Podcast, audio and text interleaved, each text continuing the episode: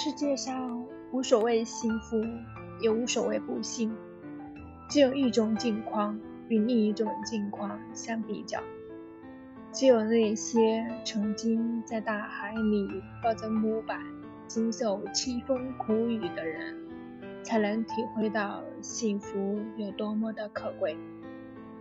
尽情的享受生命的快乐吧，永远记住。在上帝揭开人类未来的途径前，人类的智慧就包含在两个词中：等待和希望。